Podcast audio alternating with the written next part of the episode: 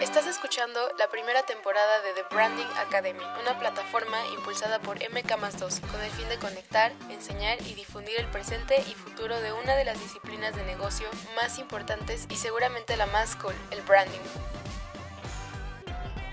Soy José Pablo Domínguez, soy el host de The Branding Academy, una iniciativa de MK2 para que más gente aprenda del branding, aprenda de creatividad, y aprenda pues estas disciplinas que se combinan, se entrelazan y que desde mi punto de vista son muy, muy, muy divertidas. Andrés, ¿cómo estás? Muy bien, muy bien, muy emocionado como siempre de, estar aquí. Este, Marco, eh, somos muy, muy admiradores tuyos y de tu trabajo, entonces es muy emocionante mm. tenerte aquí y, que podamos platicar contigo un ratito. Así es, pues hoy tenemos un invitado muy especial, Marco Colín, qué gusto, como dijo Andrés, somos muy admiradores de trabajo, pero no sabemos cómo definirte, Marco. Director creativo, ilustrador, cuentista, eh, publicista, tú. Yo, este, primero que nada, un, ser humano, es súper importante ponerme como No, es algo que, que que, escucho mucho, o sea, y, a, mí, a mí mismo a veces me, cuesta trabajo como, como, este, pues eso, ¿no? Eh, identificarme como algo. Yo inicié mi carrera como publicista, yo estudié ciencias de la comunicación, este, y, pero siempre quise ser diseñador, ¿no? Yo, yo quise estudiar diseño y hice una carrera muy buena en publicidad y trabajando para agencias internacionales y la verdad es que me fue muy bien, pero eh, siempre quise ser diseñador y entonces tuve oportunidad, gracias a las, digamos, a las redes sociales, de reinventarme como diseñador, ¿no? Este, empecé como a dibujar, aunque yo soy redactor, bueno, era redactor en las agencias, siempre me ha gustado dibujar, ¿no? Y, mucha gente que no sabe que, que, era redactor o que trabajaba como redactor también se saca de onda y se sorprende de que les diga que, pues justo, ¿no? Yo era redactor, pero como siempre había dibujado y tal, pues acababa haciendo storyboards o me metía a arte o, en fin, ¿no? Este, oye, hay que hacer esta caricatura para el cumpleaños de un cliente o para alguien de la agencia, me llamaban a mí. Entonces, siempre fue como este, fui como este híbrido, ¿no? Y bueno, después de la, de, digamos, de esa carrera en, las agencias que, que tengo, eh, abro mi propia agencia, digamos, mi, segunda agencia en el mundo independiente. La primera fue Anónimo con Raúl Cardos. Y, y entonces coincide con, con, este, digamos, boom de las redes sociales en México hace como 10 años. Y empiezo a publicar así todo lo, lo que me gustaba, o sea, lo, perdón, lo que me salía de los huevos, por decirlo de manera muy directa. Y hacer chistes y tal.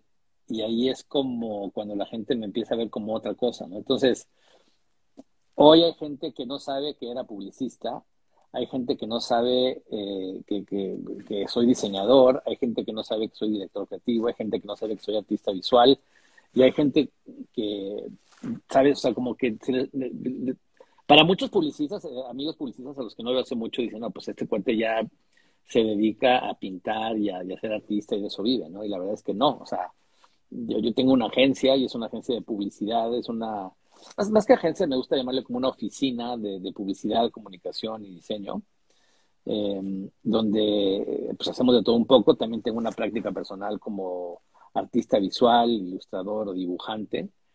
Eh, y, pues digamos, ¿cómo, me defino? Una, una forma muy, muy sencilla eh, y, que tengo ahí en, mi, en mis bios de redes sociales es director creativo. Eso me gusta mucho porque como artista visual también eres un director creativo eh, de, tu trabajo y de repente trabajas con asistentes o coordinando esfuerzos de otros especialistas, ceramistas, este, ¿no? qué sé yo, eh, modeladores, y, en fin, y, y en publicidad y en diseño, pues también ser un director creativo es algo muy padre, ¿no? Porque creo que involucra, pues eso, que sabes un poco de, de, las dos cosas, ¿no? No sé si nos la pregunta. sí, bastante creo que sin duda el director creativo pues engloba mucho esas cosas, ¿no? Yo creo que hasta a veces dentro de las empresas o dentro de las agencias tiene un director creativo, pero nadie sabe cuál es el rol del director creativo de tantas cosas que puede llegar a, englobar, ¿no? Entonces estabas en, estabas en Anónimo con Raúl y ahí empiezas Avión. Sí, sí, empiezo Avión, que primero iba a ser, o sea, yo me, monté en, mi macho y dije, no, yo voy a ser diseñador y Avión va a ser una oficina de diseño. Y eso, yo, yo no estudié diseño. O sea, yo este, me autonombré diseñador por los proyectos que fui haciendo y pues sí, he diseñado, ¿no? Digamos, no, no, no cuento con esta formación clásica académica de, por ejemplo, yo no uso ni Illustrator ni Photoshop, yo diseño en el, en el, en el iPad y pues tengo un equipo de directores de arte hechos y derechos que me ayudan a bajar las cosas y, hacer los archivos más este, detalladamente y tal. Pero sí, abro Avión como una agencia de diseño, pero al poco tiempo me empiezan a caer proyectos de publicidad también, porque pues, tenía esta experiencia y estos credenciales. A, poca gracia de Raúl, yo creo. Sí, no, la verdad es que estuvo muy bien, o sea, es, un gran amigo de toda la vida. Al principio iba a ser como el brazo de diseño de, Anónimo, avión, y luego como que puse a ver, ay, bueno, pues igual yo puedo lanzarme al, al, mundo este, emprendedor solo, y fue lo que acabé haciendo, y, y no, no, la verdad, este, pues, la verdad, me, me, me, apoyó mucho, incluso, ¿no? La, digamos que la agencia Anónimo como tal ya era una idea que, que Rul tenía desde antes con Horacio, y yo como que llegué y, me les pegué, ¿sabes? O sea, que también fue muy generoso de parte de Raúl el haberme abierto la puerta, ¿no? Este, porque, bueno, aparte de, colegas y socios, pues somos amigos, empezamos a trabajar juntos hace mucho tiempo. Y este, pues para mí eso era lo padre, ¿no? Como retomar esta, estos inicios de nuestra carrera donde peloteábamos juntos y hacíamos cosas juntos en esta etapa ya de, mayores. Pero no, todo muy bien. Oye, ¿cómo te ha ido, este, o bueno, cómo te fue en un principio como emprendedor? O sea, ese cambio de ser, este, o sea, uno más en la agencia a, empezar a tomar decisiones ya no solo creativas o de diseño o de publicidad, este, sino que también ya decisiones, este, financieras y todo ese rollo. ¿Cómo, cómo fue ese cambio, no? Pues fue muy fácil, te voy a decir por qué, porque mi objetivo nunca fue ser la agencia más grande de México.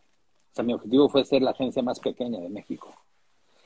Entonces, cuando tienes ese objetivo y cuando tienes esa claridad, pues en realidad eh, es mucho más fácil todo, ¿no? Por ejemplo, yo acabé un poco cansado, o sea, ya venía cansado del mundo corporativo, ¿no? Eh, cuando salí, o sea, estuve en Ogilvy y en Leo, y luego Anónimo, que pues era una agencia pequeña, boutique, también empezó a crecer, a crecer, a crecer. Y entonces, eh, o sea, e, era cada vez administrar más y hacer menos trabajo. La parte más divertida de un creativo, como ustedes bien saben, es hacer el trabajo, ¿no? No administrar un grupo, no, no hablar de, temas administrativos y contables y económicos y tal. Entonces, esta paradoja de los creativos que entre más crecemos, menos creatividad hacemos, es un absurdo de la industria, por lo menos en México.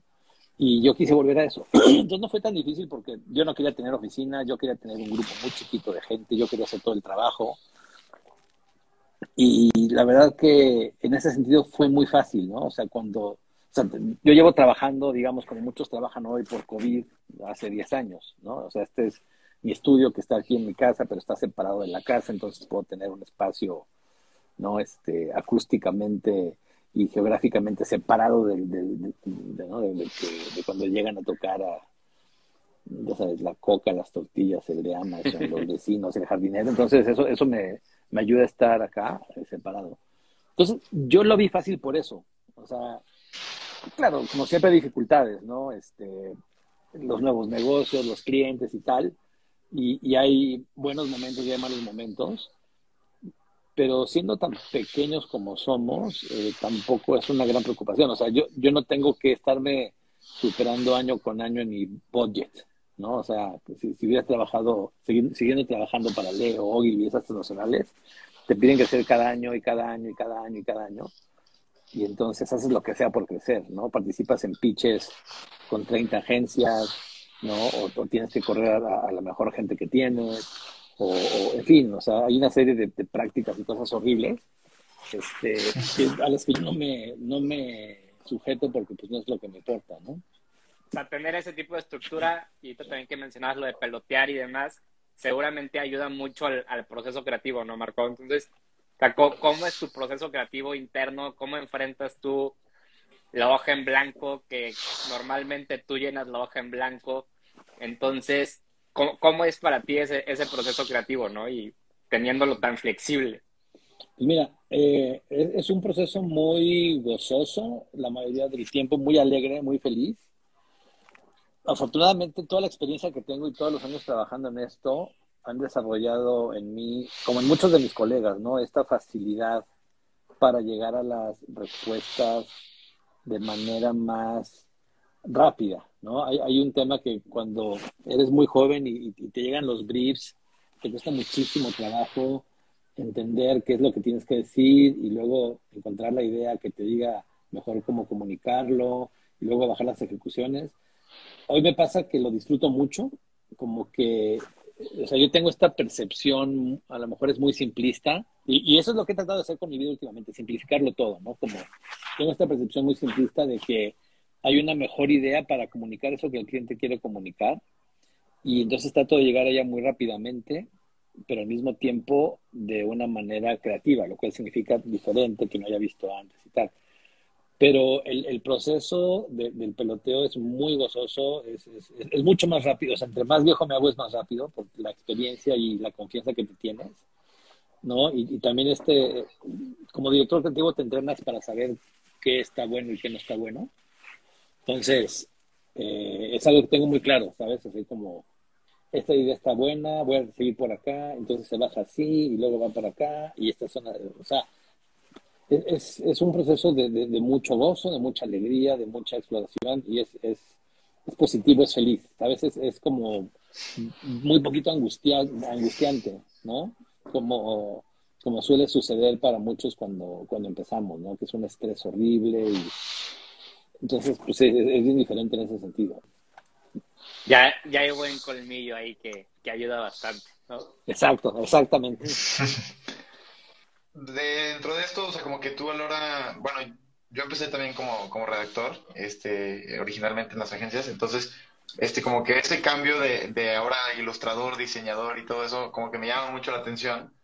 Y, y, y, ahora pues con el, este, o sea, haciendo branding o haciendo publicidad, pues es, este, es una parte importante, creo yo, pero como que si nos pudieras tú decir, para ti, ¿cuál es esa importancia que tienen las ilustraciones, el diseño, la creatividad en el branding? Es interesante eso porque, eh, bueno, para mí dibujar ha sido algo fundamental en mi vida, ¿no? O sea, el, el, proceso de dibujar, el, o, o, ¿cómo decir?, la tarea, ¿no? El dibujar para mí es algo que me cambió fundamentalmente y gran parte de de esta, digamos, de esta carrera que he tenido desde los, no sé si de los 40 al 45, hoy tengo 55, mi carrera en los últimos 10 años se define por el acto de dibujar.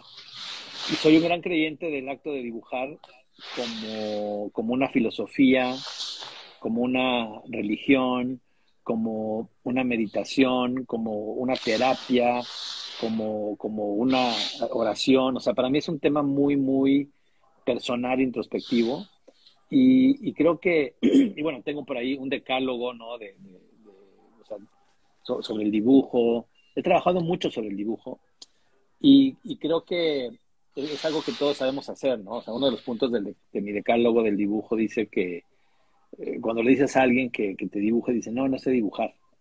Y yo lo que digo es, no, sí, sí sabes dibujar. Lo que pasa es que no te gustan tus dibujos. Pero si tienes manos, si tienes ojos, puedes dibujar, ¿no? Etcétera, etcétera. Entonces, me gusta pensar esto que es, realidad, pero me gusta recordarlo todo el tiempo, que todo lo que vemos, todo lo que no fue eh, creado por la naturaleza, digamos, todo lo, que existe primero fue dibujado, ¿no? Esos lentes, la gorra, el logotipo en la gorra, la chamarra, el techo, la casa, la calle donde está tu casa, o sea, para que las cosas existan, primero tienen que ser dibujadas, ¿no? Entonces ya hay una gran verdad universal, casi podríamos decir, ¿sabes? Todopoderosa eh, sobre el, el, proceso creativo. Todo empieza con un dibujo.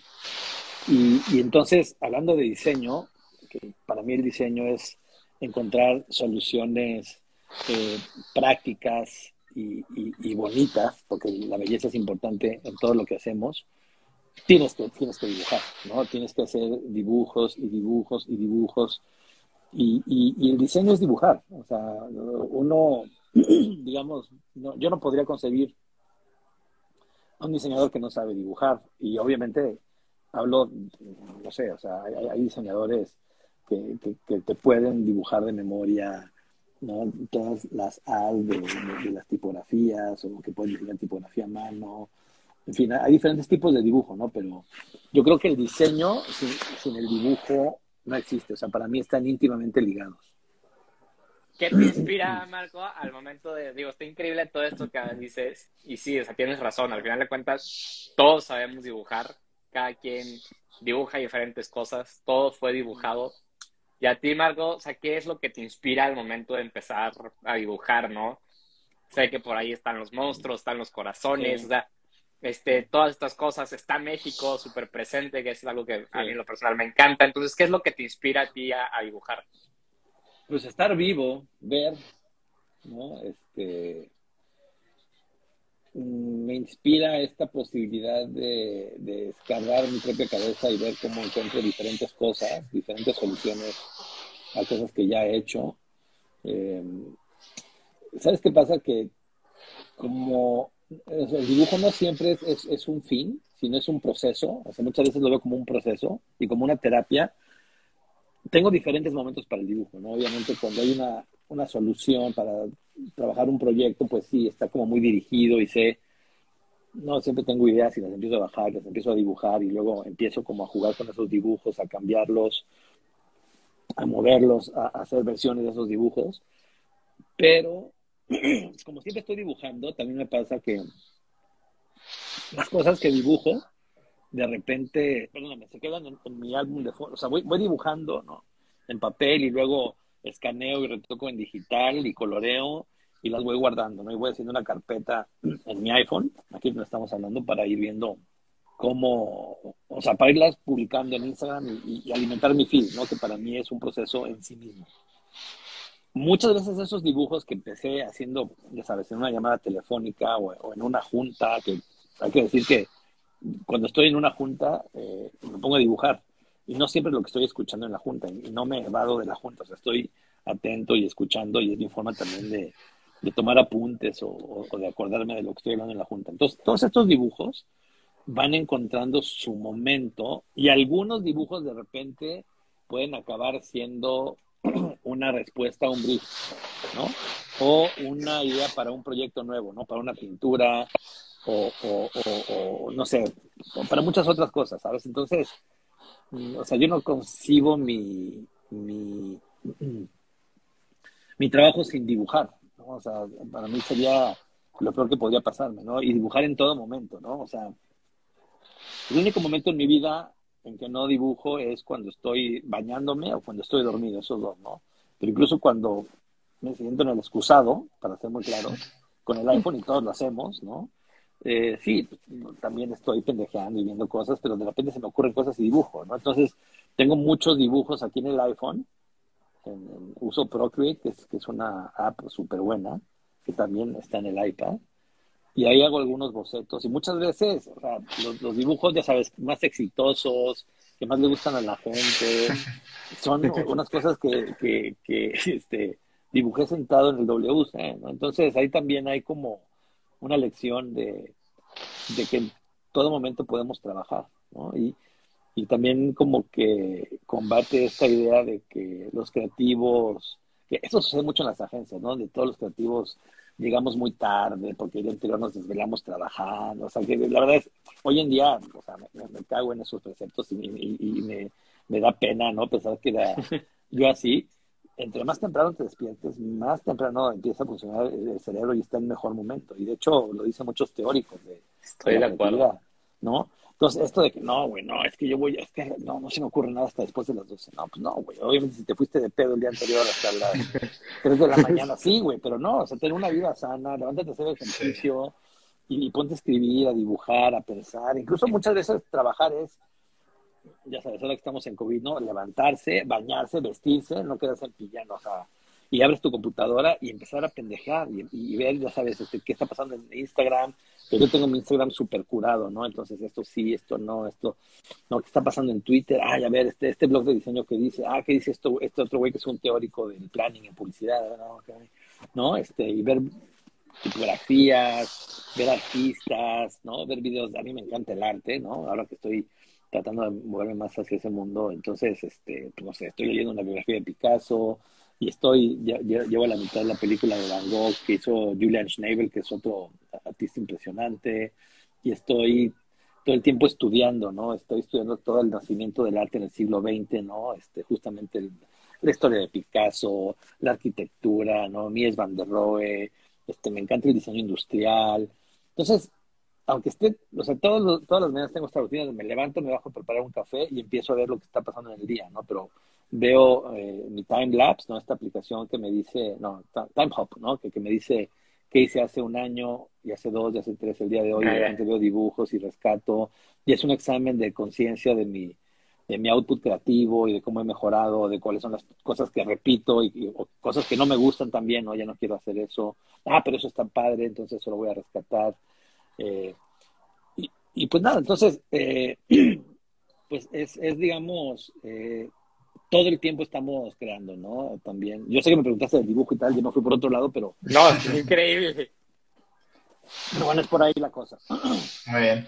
Justo con esto que dices de, de, de, la actualidad, ¿no? Este, creo que aquí, bueno, este, por lo que dices los tres, somos fans, fans de Twitter. O sea, creo que José Pablo y yo nos la vivimos en Twitter todo el tiempo, ¿no? Siempre nos gusta saber qué está pasando. Este, la siguiente pregunta justo que teníamos este, o sea, como que las organizamos bien, ¿eh? porque vamos ligando una pregunta con otra. Este, es, eh, o sea, ¿cuál es el rol que tenemos los creativos ante todos estos sucesos que pasan en la actualidad?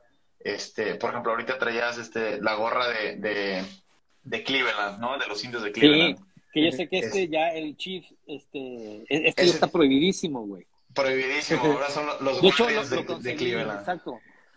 Bueno, pero termina este de hacer tu pregunta ahorita Sí, o sea, ese, tipo de cosas, ¿no? O sea, eh, en ese tipo de, de, cosas en cuanto a la sociedad, temas sociales que pueden ser controversiales, este, tú de repente eres ahí este, medio un humor ácido, mexicano, ¿no? Contra, así, casi contra, contra el sistema, de cierta forma, ¿no? Este... Contra todo, sí.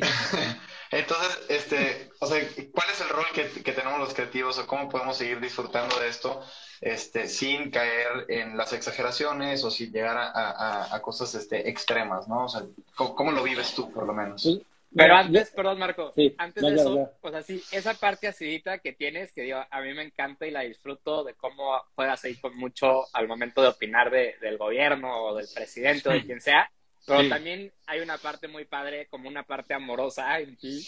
Por, Yo me acuerdo muchísimo del temblor. Yo te conocí en el temblor, entonces yo me acuerdo mucho de esa parte. Entonces, como que, o sea, no sé, como que es lo acidito y lo amoroso. creo que está padre. Sí, bueno, es, es bien interesante que dices, porque es, justo iba a responder. Eh, tu pregunta con lo que tú acabas de... Estoy señalando aquí arriba que está uno y Arriba Andrés, abajo José yo, yo, soy Andrés, yo soy Andrés. Sí, sí, justo la pregunta de Andrés con lo que dijo José Pablo, ¿no? Que es... Eh, a ver, creo que como diseñadores, comunicadores, publicistas, como te quieras llamar,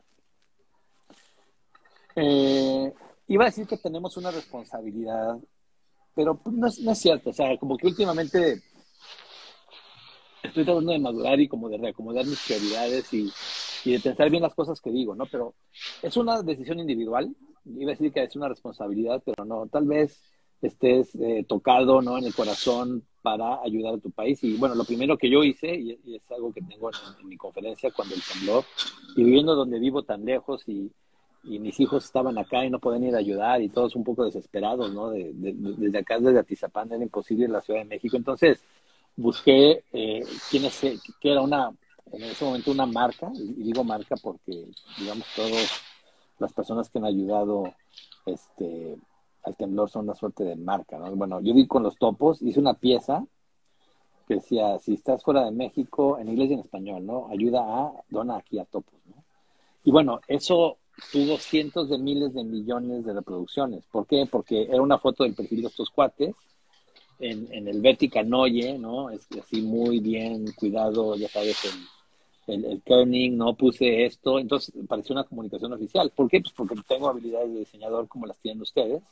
Y bueno, fue una bomba, ¿no? O sea, lo, lo tuiteó, restituyó un chorro de gente. Mark Hamill, por ejemplo, por decir un, una celebrity, ¿no? Este, entonces, pues si quieres ayudar es muy fácil ayudar. O sea, creo que es muy, muy fácil ayudar. Y obviamente he ayudado a muchísima gente, ¿no? O sea, este gobierno de la CDMX que, que tanto critico, ¿no? o a Morena, pues yo también eh, a inicios del año pasado, a mediados del año pasado también me vi involucrado en un proyecto con muchos otros colegas de muchas otras agencias donde nos acercamos a ayudar al gobierno de la CDMX porque no estaban haciendo bien el trabajo para comunicar justamente que pues, la gente se quedara en casa y tal. Entonces, sí, o sea, critico todo lo que quiera, pero, pero también ayudamos, ¿no? Y, y creo que, y bueno, eso por un lado, ¿no? O sea, la parte de ayudar positiva y tal, pero también me encanta burlarme, me gusta romper eh, con, con, lo, ya sabes, este, este, political correctness y este wokeness que hoy vivimos me da de, de repente muchísima hueva,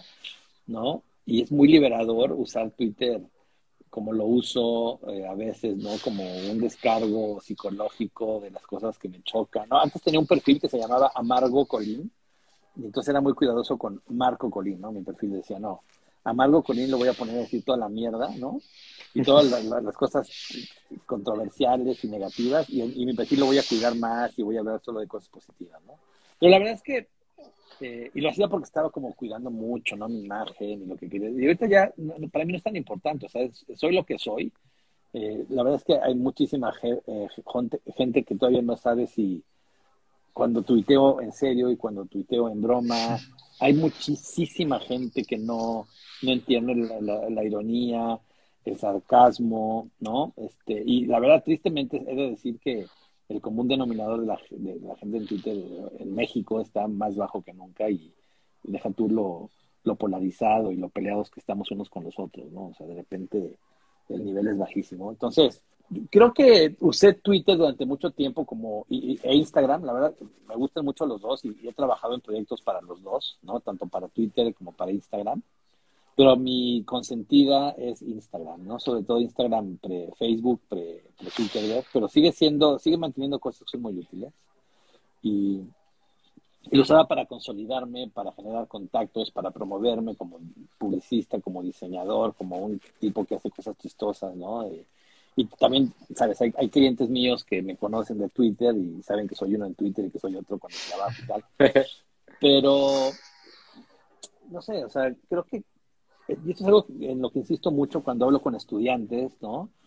Que son unas herramientas de trabajo increíbles. Yo he conocido a gente de la que siempre he sido fan, he conectado proyectos increíbles, iniciativas padrísimas, este, una serie de cosas a través de las redes sociales que nunca hubiera podido este, hacer de otro modo, ¿no? Entonces, depende mucho de cómo usemos esas redes sociales como diseñadores, como creadores, para sacarle jugo, ¿no? Ahí me algo del, Chief ah, nos, quedamos, nos quedamos mutuados con, con lo de las redes sociales. Este political correctness, toda esta parte, traes el Chief, Marco, ¿cómo te mueves hacia eso? Tienes la ilustración de Fifi de la Fórmula 1 que es increíble. Pues me gusta burlarme de todo, me gusta, es que sabes que estamos viviendo en un mundo donde cada vez es más difícil decir lo que piensas sin que te juzguen las diferentes sectas este, fascistas, ¿no? O sea, los afrontarlo de todo, Y yo soy súper pro, pro gay, soy súper pro drogas. Yo, o sea, yo, yo, yo, a mí me, encanta que la gente haga lo que quiera con su cuerpo y que salga a decirlo y que salga, sea, lo que me choca, por ejemplo, es el, otro extremo, ¿no? O sea, una vez había una manifestación aquí por donde vivo de algo así como pro familia, ¿no? Y este, ¿sabes? O sea, de las familias tradicionales y, puta, me súper encabroné, me, me, me enojó muchísimo. O sea, siempre estoy del, lado liberal en, en, ese aspecto, pero también me fascina el poder de las imágenes, ¿no? O sea, el poder que tienen las imágenes hoy en día para hacer una gran cantidad de, de, generar una gran cantidad de repercusiones positivas y negativas. O sea, me, me, fascina el estudio de las imágenes, que eso es lo que hacemos, ¿no? Entonces, este, este, este jefe, que la verdad a mí me encanta como icono, entiendo, digamos, los, a los eh, indígenas o no, sé cómo se llama, cuál es la forma correcta de decirles ahora, güey, ¿no? Pero vamos a decirle, los indios americanos, ¿no? Que han sido uno de los este, grupos raciales más maltratados en la historia, llegaron a destruirlos, los encerraron en reservaciones, casi los exterminaron, los cazaban, ¿no? Un poco, ya sabes, ¿no? El, el, gringo blanco queriéndose, creyéndose superior, ¿no? A, los negros, a los indios, a, todas las otras razas. Y eso me caga, ¿no? O sea, soy anti-Trump y anti anti, anti republicano, aunque también no, soy fan de los gringos, pues. Pero, eh, pues, o sea, me gusta esto, ¿no? Porque también es un símbolo y, creo que es, o sea, hay, hay, hay, hay un grave problema en, satanizar este tipo de, dibujos, ¿no? También para los mismos eh, indios eh, norteamericanos, ¿no? Me, me, parece que quitar esto los debilita más que darles fuerza. Y, al cabo de algunos años van a decir, puta, qué, pendejada, ¿no? ¿Cómo, cómo, cómo hicimos esto, no? o, los, los, los, los, los, los, Redskins, ¿no? O sea, que entiendo que Redskin es, pues, güey, es un, un, un, sustantivo, no, un sustantivo, un adjetivo, perdón, este, súper racial, ¿no? Es como si black skin o brown skin, ¿no? A los mexicanos, todo eso. Este, pero de repente siento que le, hacemos, es, el equivalente como en las sesiones de grupo en publicidad, hacerle caso al, pendejo de la sesión de grupo, ¿no? Tuviste 40 sesiones de grupo y a todo el mundo le encantó. Y hay un güey, un güey que dijo, híjole, no sé, no me gusta el logotipo porque me recuerda a un pene, ¿no? Y entonces todos los clientes, ¿no? O sea, al, al 0.01% le hacen caso, ¿no? Entonces, me, me caga esto que estamos todo el tiempo viviendo con miedo y tratando de ser políticamente correctos, cuando la publicidad y el diseño se trata de llamar la atención a toda costa, ¿no? Entonces, estamos cayendo en un juego absurdo donde producimos trabajo gris que a nadie le importa. O sea, por si a la, gente que no somos publicistas, la gente que no somos comunicadores, le caga la publicidad, o sea, la odian. o sea, yo la odio, a mí, me caga la publicidad que me interrumpe este, Twitter, Instagram, este, bueno, YouTube no, porque ya puedes pagar para quitar la publicidad y eso me parece un modelo fantástico. De hecho, lo dije hace muchos años, pero a la gente le vale madre. De hecho, tenía una conferencia que escribí en Ogilvy que se llamaba La gente odia tu trabajo, ¿no?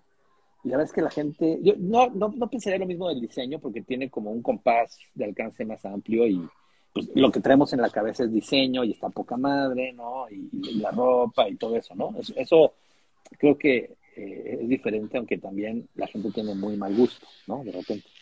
Este, pero, pues nada, o sea, me, gusta debatir, criticar, comunicar, incluso hasta confundir a mis followers, hablando de, diseño, de los iconos y de los preceptos de lo que está bien y lo que está mal, ¿sabes? Y, bueno, esto sí, fuimos a, ahora que nos fuimos a vacunar, tuvimos la oportunidad de ir a Estados Unidos y sabía que esto Ah, no, estaba, estaba en, una, en una tienda de estas de gorras, ¿no? Que seguramente ustedes también conocen, sí. que son fans, ¿no? Este, como, puedo ver, ¿no? Y, entonces estaba con mi hermano, estaba con, con, uno de mis hermanos, güey, te quiero, el güey colecciona gorras, es un flick de las gorras. Digo, güey, esta, esta. Y de repente, o sea, le tomé una foto hacia toda la pared y vio esta. Y dice, güey, ese ya lo dejaron de hacer, no sé qué, tráete todas las que, las que puedas. Fue por eso que me la compré y, y bueno, obviamente no me atrevería a ponerme esto ¿no? En, Estados Unidos, ¿sabes? Pero aquí en México, pues también hay un tema en donde somos, somos este, una raza de, híbrida, ¿no? O sea, mitad español, mitad indígena, aunque no, aunque hayamos unos más blancos y más morenos, pero pues eso también me representa y también representa a mis antepasados. O sea, eso es, es otra razón por la que lo estoy usando, güey, ¿no? O sea, hay una parte de mí quiero, quiero creer, aunque la verdad es que no he llegado a, explorar hasta dónde, pero seguramente tengo sangre indígena mexicana, ¿no? Como muchos de nosotros, y pues está chingo que esto también me represente, ¿no? Entonces es, es cambiarle el valor al símbolo y darle la vuelta, ¿no? Y burlarte de, de todos esos prejuicios y temas, ¿no? Y al final de cuentas, eso es la creatividad, ¿no? El darle la vuelta a las cosas. Sí, güey, exacto. Y en ocasiones burlarte, en ocasiones solucionar cosas, en ocasiones empeorar cosas, pero al final de cuentas, eso es la función y el trabajo de la publicidad, darle la vuelta a las cosas. Exactamente, llama la atención, ¿no? En este mundo donde cada vez es más difícil o sea, siempre lo dijo, esto lo dijo Francis Ford Coppola cuando estaba dirigiendo El Padrino, ¿no? Pero dijo, el día de mañana un niño con una computadora en Japón va a ser el video más visto de la historia, ¿no? Y bueno, esto seguramente es algo que escuchan mucho, pero claro, hoy, hoy hay los güeyes que hacen memes, ¿no? Que no tienen, digamos, ninguna este estudio formal, o no todos, ¿no? Son parte de una agencia, no todos son, o sea, son creadores digitales, son güeyes que son muy cagados y que ponen su trabajo ahí y tienen mucho más éxito que grupos de publicistas a los que les pagan millones trabajando en agencias transnacionales con equipos de 40 personas. ¿No? O sea, por ejemplo, de los premios de publicidad, ¿no? Me, pongo a pensar en México, que acabo de ver un, una agencia de, un amigo que acaban de ganar el Gran F internacional para un proyecto de no sé qué. Y creo que es algo que nadie vio en México, ¿sabes? O sea, eh, la verdad creo que eh, tener la humildad de, saber que una cosa es ser publicista para publicistas y otra cosa es ser publicistas para, para la gente de carne y ¿no? A mí, por ejemplo, me encanta la, publicidad de, Montalvo, ¿no? Que son, bueno, Tino y Pepe son amigos queridísimos, tuve la fortuna de trabajar con ellos muchísimo tiempo y esa es una agencia que hace trabajo que toda la gente está viendo, que es real, que está en la calle, que, que, genera conversación, ¿no? Y, me gusta citar mucho eh, el trabajo de esta agencia porque pues es como debe ser la publicidad. este... Dicen que la prueba de juego en, una comida, cuando te preguntan a qué te dedicas, no, pues soy publicista. Ay, ¿qué comercial hiciste? ¿No? claro. Oye, y hablando justo como que de esta parte de, pues, de los clientes y qué comercial hiciste y darle la vuelta a las cosas, ¿cómo lidias tú, Marco, cuando el cliente no es el ideal o no te gusta o el brief es duro? ¿Cómo, o sea, ¿cómo le das tú ahí la, la vuelta a una mala encomienda, digamos? Pues yo creo que, como te decía, con mucha madurez, antes, o sea, como yo creo que es parte fundamental del creativo, ¿no? Me, me, me hubiera peleado, y hubiera retado, ya sabes, si hubiera insistido, no, hoy en día trato de entender al cliente, porque, a ver, no toda la publicidad tiene que ser increíblemente elevada y, y, en su diseño sofisticado, único y, poner un estándar a nivel mundial, ¿no? O sea, de repente tienes que decir jamón a 30 pesos el kilo, ¿no? Y dejarlo súper grande, ¿no? Y entonces creo que eh, hay, digamos, hay, hay, una parte de mí que dice, sí, siempre hacer el mejor trabajo y hacerlo con altos estándares y, y, y quedarse uno contento con que lo estamos haciendo, lo estamos haciendo muy bien. Pero también tenemos que vender, ¿no? Tenemos que vender, o sea, hay, hay, ofertas muy específicas, ahí el, brief eh, pide que se dé a conocer una marca de X o Y manera. Eh, y, y muchas de esas frustraciones creativas las, las manejo, desde luego, en mi práctica personal, ¿no? Y en un tweet, y en un, ¿no? O sea, creo que como creativos eh, es bien difícil que en México tengas eh, la oportunidad de hacer gran trabajo todo el tiempo, ¿no? Incluso las grandes agencias tienen uno o dos clientes que les dejan hacer gran trabajo y, y, y 40 clientes que es lo que, los, que son los que pagan, ¿no? Y esos clientes que son los que pagan, pues la verdad que tienen estándares, vamos a decirlo así, muy bajos para la creatividad. Eh, y pues nada, con mucha madurez, ¿sabes? Entendiendo dónde estás parado y qué es lo que se te pide de cada uno de los clientes, es como, como entiendes lo que, digamos, lo, que puedes hacer, ¿no? Y te quedas tranquilo contigo mismo. Pues súper bien.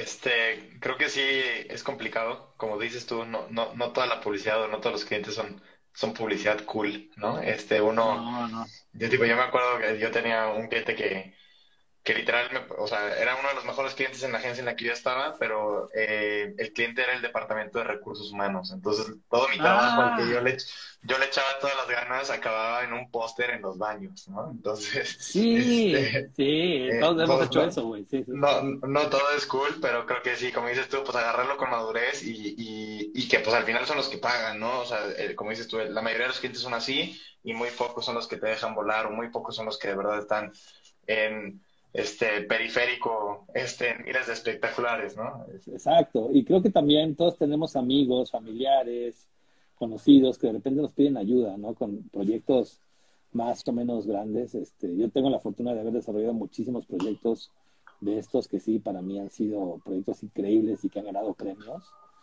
Y es porque eh, la, gente, digamos, que te pide un favor eh, y que muchas veces no tiene para pagarte, no solo por este hecho, sino porque son los más sensibles y, las mejores personas, las más sencillas, las que no tienen un departamento de marketing ni un jefe a quien ¿no? darle un besito en el trasero, que acaban comprando las mejores ideas. Entonces yo he hecho, bueno, igual te puedo decir que lo he hecho para clientes dificilísimos y para clientes, digamos, conocidos o fáciles, amigos, pero hay que buscar esas oportunidades, ¿no? Yo ayer a un amigo que vive aquí a cinco minutos caminando de mi casa va a poner unos unos tacos de canasta en Tulum, ¿no? Y me dijo, güey, no tengo lana, no sé qué, pero me pidió el video y está increíble. Le hice un desarrollo de poca madre, ¿sabes? O sea, es algo que, que a un cliente grande se lo podría haber cobrado en una montaña de dinero, pero a ese lo hice gratis porque me interesa el proyecto y porque me interesa ayudarle y quiero que le vaya bien, ¿no?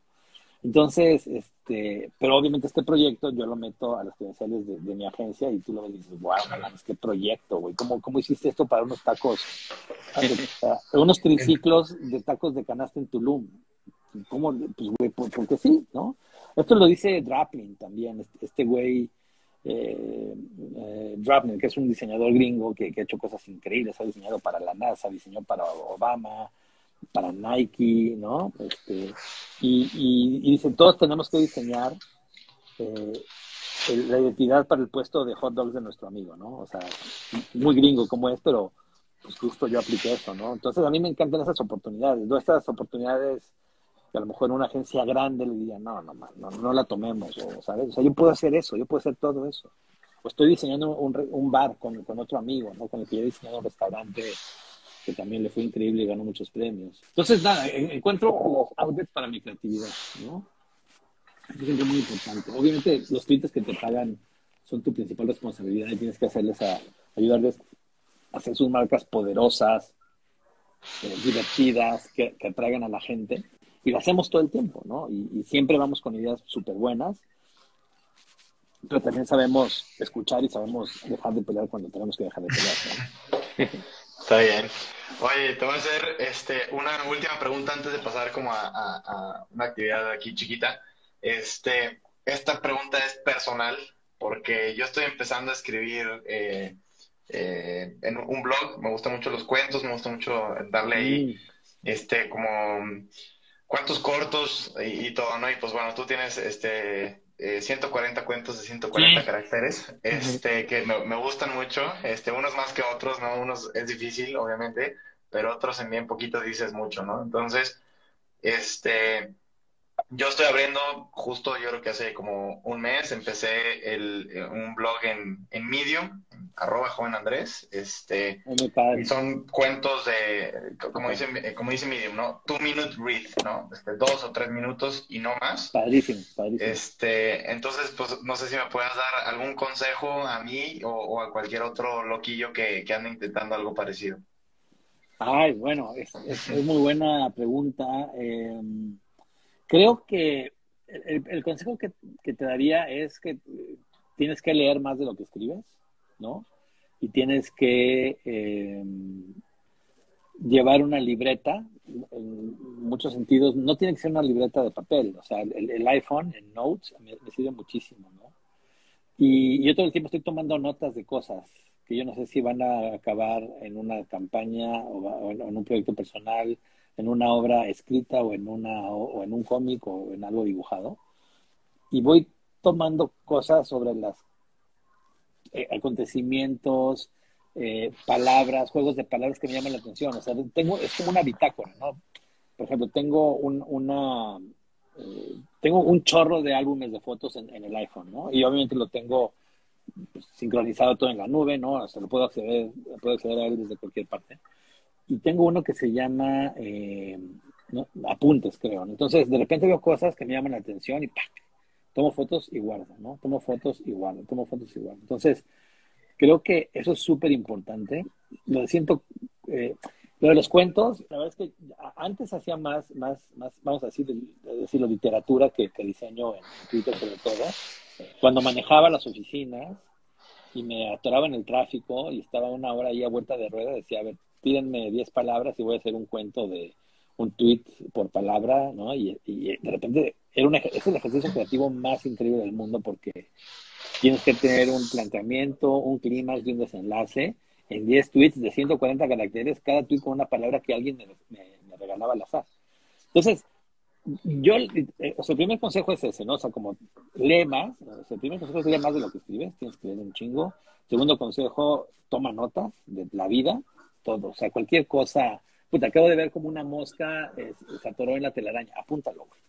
Luego lo vas a sacar luego, ya lo dejaste aquí, ¿no? Imprinted on your brain y lo vas a sacar en un cuento.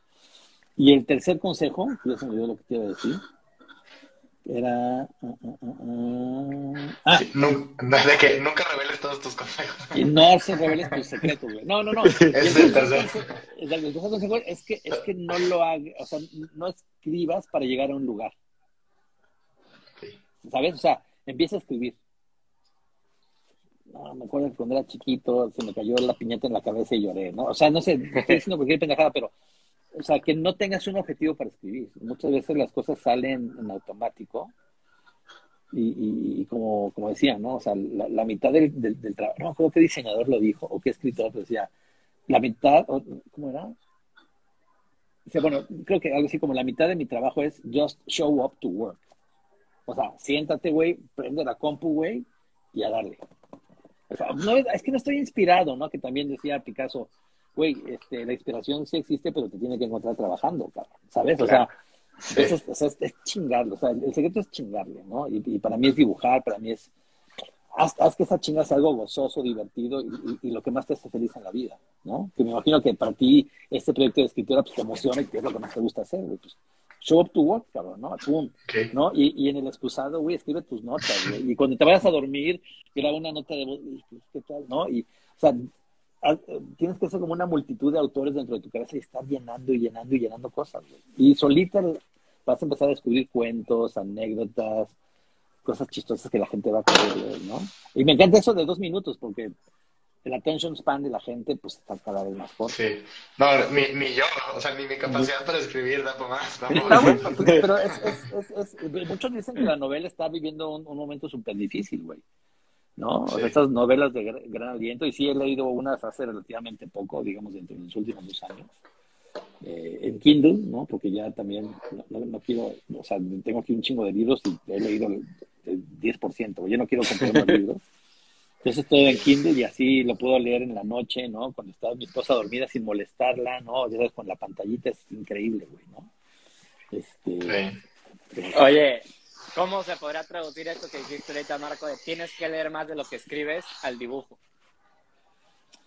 Fíjate que ahí, eh, pues lo mismo, güey. Creo que tienes que ver más de lo que dibujas. Es, bien importante ser responsable con, contigo mismo y con tus influencias, ¿no? Es decir, para mí Instagram es, es, es eh, ¿cómo decirlo? Es, es, un lugar casi sagrado. O sea, yo, yo tengo mi Instagram súper curado. O sea, yo no sigo a muchos amigos, no sigo a mucha familia, o sea, solamente sigo a las, a las gentes, ¿eh? a las personas que me dejan algo, o sea, y todo el tiempo estoy renovando, ¿no?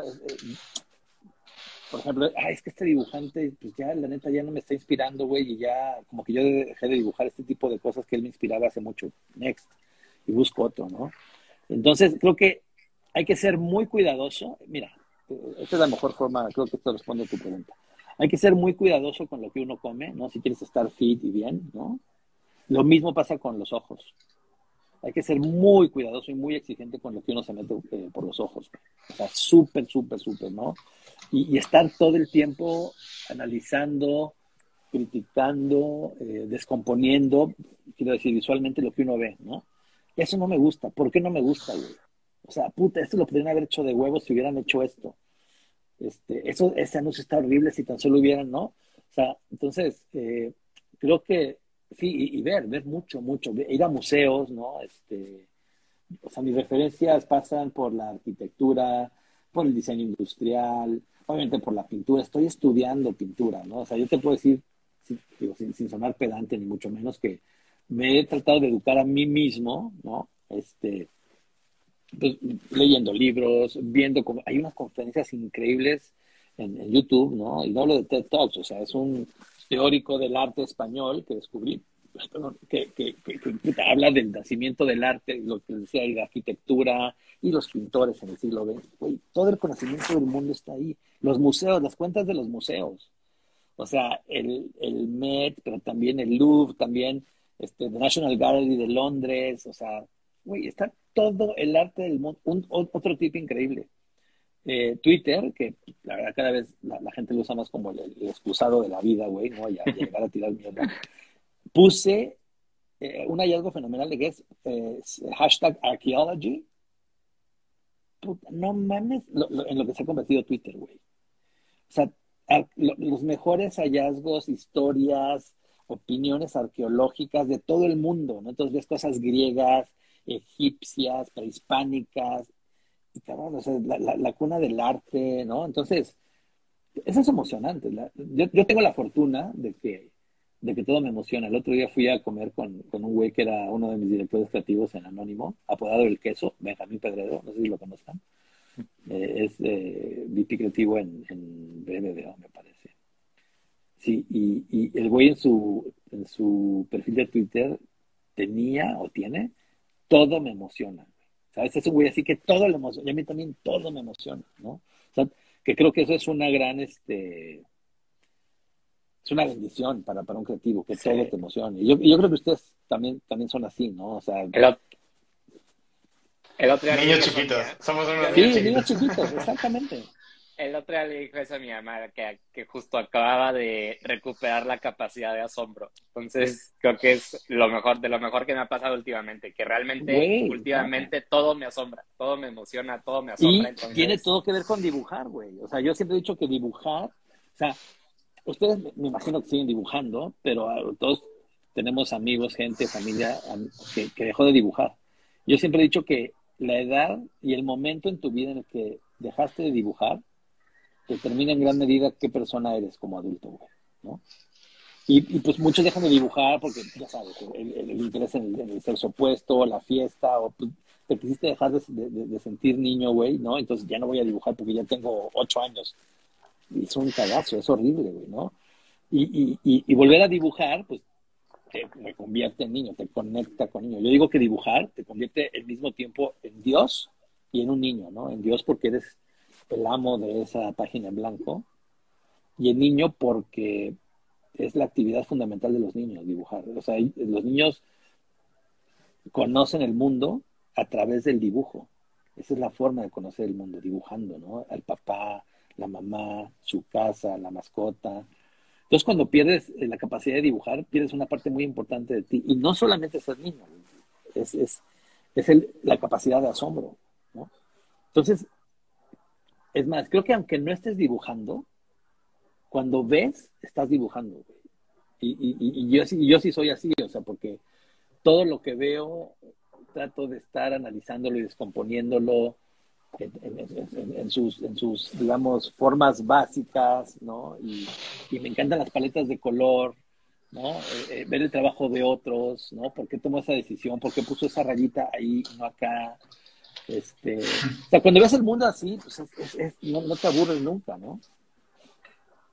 Claro, justo hoy me pasó, última cosa para ya, para ya pasar a la actividad pero me voy todos los días a una biblioteca a trabajar, a abrir la computadora tal cual y ahí hacerme pendejos. Eh, pero el guardia de seguridad, que ya era una persona más o menos grande, estaba sentado dibujando. Entonces creo que pues es para ¡Wow! Pues, estaba, dibujando, estaba dibujando los, personajes de los Simpsons, pero creo que está padre que el señor estaba ahí dibujando. es increíble, güey. estaba muy padre. Qué padre, güey.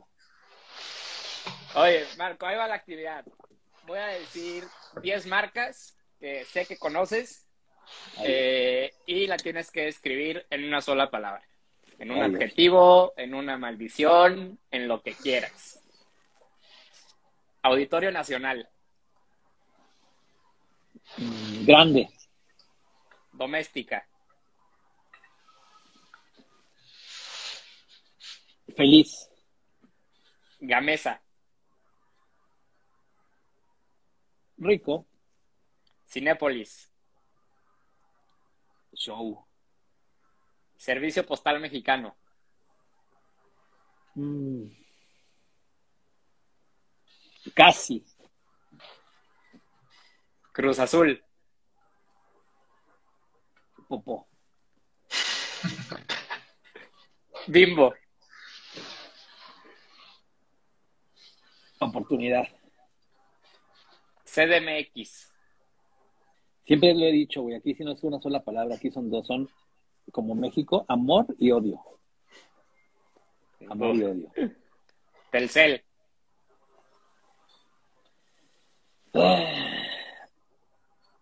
Necesaria. Liverpool. Beatles. Te la jugó, te la jugó Chaca. Sí. No, por más que busqué, sé que sí te gusta el fútbol, no encontré a quién le ibas, Marco. Sí, es que, ¿sabes qué? es? Me- me- Al Cruz Azul, Al- precisamente. al Cruz Azul, no, güey, no. De hecho, ayer que fui a casa de este amigo que le Fue mi apuesta que le ibas al Cruz Azul. No, fíjate que hace mucho que, le- que me dejó de interesar el fútbol mexicano. Me parece una, una cosa ridícula. Eh, ya sabes que no haya descenso, güey, que pasen 12, güey, que un, un- un equipo que gana tres partidos puede ser campeón. Es una mamá, es una, es una burla, como casi todo lo, lo, lo- lo mexicano es chaqueto, güey, todo tan mal hecho y atiende los intereses de la gente con billete y está de hueva. Eso, eso está muy triste. Me encanta el fútbol inglés y me encanta, el fútbol español. O sea, eh, me encanta el Barça por la filosofía. Obviamente me tocó, pues, ya sabes, Rafa Márquez, güey, ¿no? Luego Messi y todo eso. Mi, suegro es catalán, ¿no? Entonces, mi hijo, pues también le va al Barça. Pero cuando, cuando se fue Messi y cuando llegó Koeman, puta, lo- los castigué y los dejé de seguir, en- ¿no? Y ahorita que llegó Xavi me volví a emocionar, güey. O sea, me- porque yo me emociono, porque Xavi es un chingón y es alguien que sabe lo que está haciendo y es creativo y, es el, el- ¿sabes? Entonces, este, pues, a ver, si, si el, el, Barça, el, Barça pierde, no, no pasa nada conmigo. O sea, también he, he tratado de ser muy desapegado ya con los deportes, ¿sabes? O sea, eh, me, me cuesta mucho trabajo este, enojarme o ilusionarme con un equipo. ¿No? no sé si les guste el stand-up com- comedy, pero Seinfeld, por ejemplo, decía que irle a un equipo es lo más ridículo del mundo, güey. Porque en realidad acaba siendo fan de, de una bolsa de lavandería, güey. ¿Sabes? O sea, tú le vas, o sea, tienes a los Knicks, ¿no? En tu gorra, güey, ¿no? Vamos a suponer que es súper fan de los Knicks, güey. Pero imagínate que, aparte pasa mucho en la NBA, que, que me encanta, ¿no? Que de, de una temporada a otra cambian todos los jugadores. Entonces imagínate que todos los jugadores que están ahorita en los Knicks se van a los Lakers, güey. ¿No? O a Detroit. Sí. ¿Qué pasa? ¿Le irías a Detroit, güey? Pues no, güey. Le, le vas a una camiseta. ¿Sabes? O sea, entonces como Sí, que claro. trato de desapegarme mucho así de, de esos sentimientos. De, disfruto mucho la NFL también. O sea, mi hija eh, y yo vemos casi todos los juegos. Este, con Bernie, mi hijo también, de repente vemos eso, pero también vemos este, la, la, la NBA y el fútbol inglés. Puta, es lo que más disfruto. O sea, me, me, fascina el fútbol inglés. Me encanta el Liverpool, me encanta el City de Pep Guardiola, me encanta el Max. Yo creo que muy, muy poca gente sabe que me gusta tanto, aunque de vez en cuando suelto cositas ahí. Pero me encanta, me levanto todos los días a las 6 de la mañana, güey, si no es que a las 4. Y despertarte esa hora en un sábado, en un domingo, prender la tele y ver lo el mejor fútbol del mundo. puta. El horario de la Sí. Premier es lo mejor que puede haber. Es lo para mejor. Para crudear, viendo buen fútbol. es excelente. Sí, es bueno. Marco, para acabar, un consejo que le des a la gente, a cualquier creativo, que digas, este es el consejo de Marco Colín para, para un creativo. ¿Cuál es?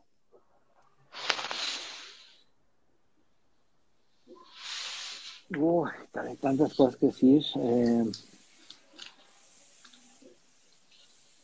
yo diría que aburrirse es para los pendejos. Muy bien. Excelente. Gran consejo. Exacto, solo los Oh. pendejos se aburren. Sin duda. Pues Marco, muchísimas gracias, de verdad. Eh, cuando te escribimos dijimos a ver si contesta, a ver si no contesta. No, feliz, me Pero encanta hacer estas cosas. Lo disfruté al- mucho, ¿eh? encontraste al minuto. Muchas gracias, de verdad. Estoy seguro que, que se va a repetir. Para que sea ahí un buen comienzo de, de relación entre Marco y nuestra agencia, entre MK más dos y, y Avión. Y pues de verdad, Claro. muchas gracias. Andrés, no si tú quieres decir algo más. Yo, este, bueno, el tercer capítulo, este que, que hacemos este, esta dinámica con, con gente que admiramos, y, y, lo mismo digo siempre, y creo que lo voy a decir, este, de aquí en adelante va a ser mi closing, este, de, siempre, ¿no? Este, agradecido de, de, de poder platicar con, con gente que, que, admiro tanto y, y que al final esto que estamos haciendo es en parte, pues, para, este, no aburrirnos, este, pero también porque para nosotros le pusimos The Branding Academy porque queríamos hacer este, una academia para las personas que se interesaran en este tema. Y creo que a la fecha los estudiantes que se sientan hasta adelante somos José Pablo y yo, entonces este, tener a maestros enfrente de esta forma es algo padrísimo, entonces de verdad agradezco que, que, que tengan este, y que tengas tú también, Marco, la, la pues este, el espacio y, y darnos la oportunidad de estar aquí, ¿no? Entonces, este, muchísimas gracias y, y qué chido, qué chida plática esta, esta bueno, me encantó, o sea, gracias a ti Andrés, gracias a José Pablo por contactarme, la pasé increíble, la verdad que la pasé muy muy bien.